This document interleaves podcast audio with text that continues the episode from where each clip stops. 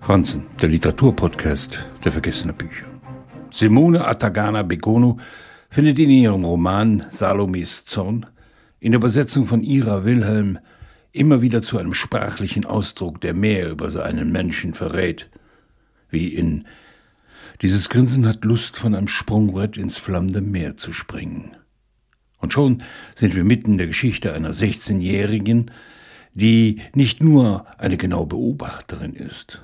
Vor allem wird sie von einer unbändigen Wut angetrieben und landet schließlich in einer Jugendstrafanstalt, wo sie sich Marisa annähert.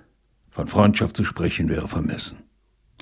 Ihre gemeinsame Rebellion, ihr Beharren auf Freiheit verbindet sie. Salomes Hilflosigkeit angesichts von Mitschülern, die sie drangsalieren, ist längst von Zorn geprägt. Sie wehrt sich nicht nur verbal, sie neigt zu Gewaltausbrüchen.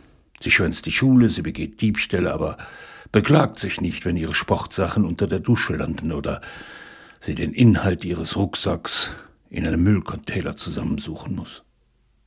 Es ist wichtig, dass du dich nicht zum Opfer machen lässt, lehrt ihr Vater sie und zeigt ihr, wie sie zuschlagen muss.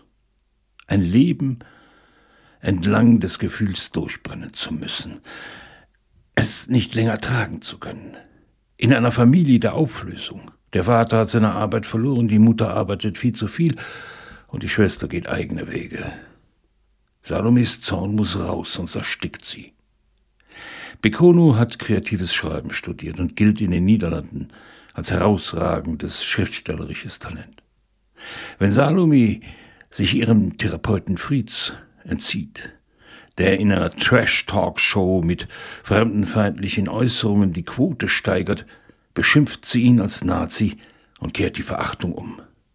Bekono sagt uns, du kommst nicht schadlos durch dieses Leben. Also wehr dich. Du verlierst dich sonst. Schütze dich, weil es sonst keiner tut. Weil der Zorn, der einen packt, sich sonst gegen einen selbst richtet.